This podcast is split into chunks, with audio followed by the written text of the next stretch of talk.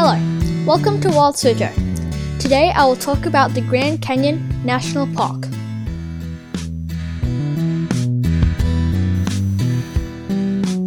A giant, colorful canyon bakes under a hot sun in Arizona. Up to 6,000 feet deep, the landform is big enough to fit 19 statues of liberty stacked on top of each other. This is the Grand Canyon. Over a million acres of the Grand Canyon was designated as a natural park nearly a century ago. And over the years, its huge size and layers of pinkish, golden, and orange rock have given the spot major star status around the world. The Grand Canyon was carved over millions of years by the Colorado River that runs through its base. The floor of the canyon has a diverse landscape, featuring dried up desert areas that can heat up to 120 degrees Fahrenheit, as well as forest where temperatures sometimes drop to minus 20 degrees Fahrenheit.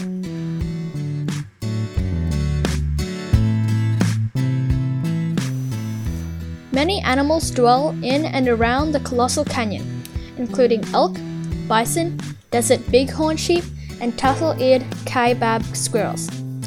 The Grand Canyon has also been home to some surprising residents humans.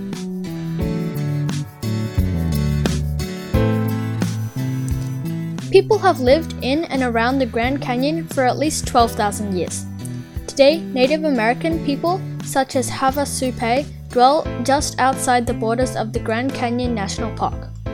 About 5 million tourists a year drop by the park to hike canyon trails, ride mules along its ridges, climb the steep rocks, and stand on the canyon's edge to peer down at the rock and view. For Wild Suzhou, I am Palm Tree, and thank you for listening.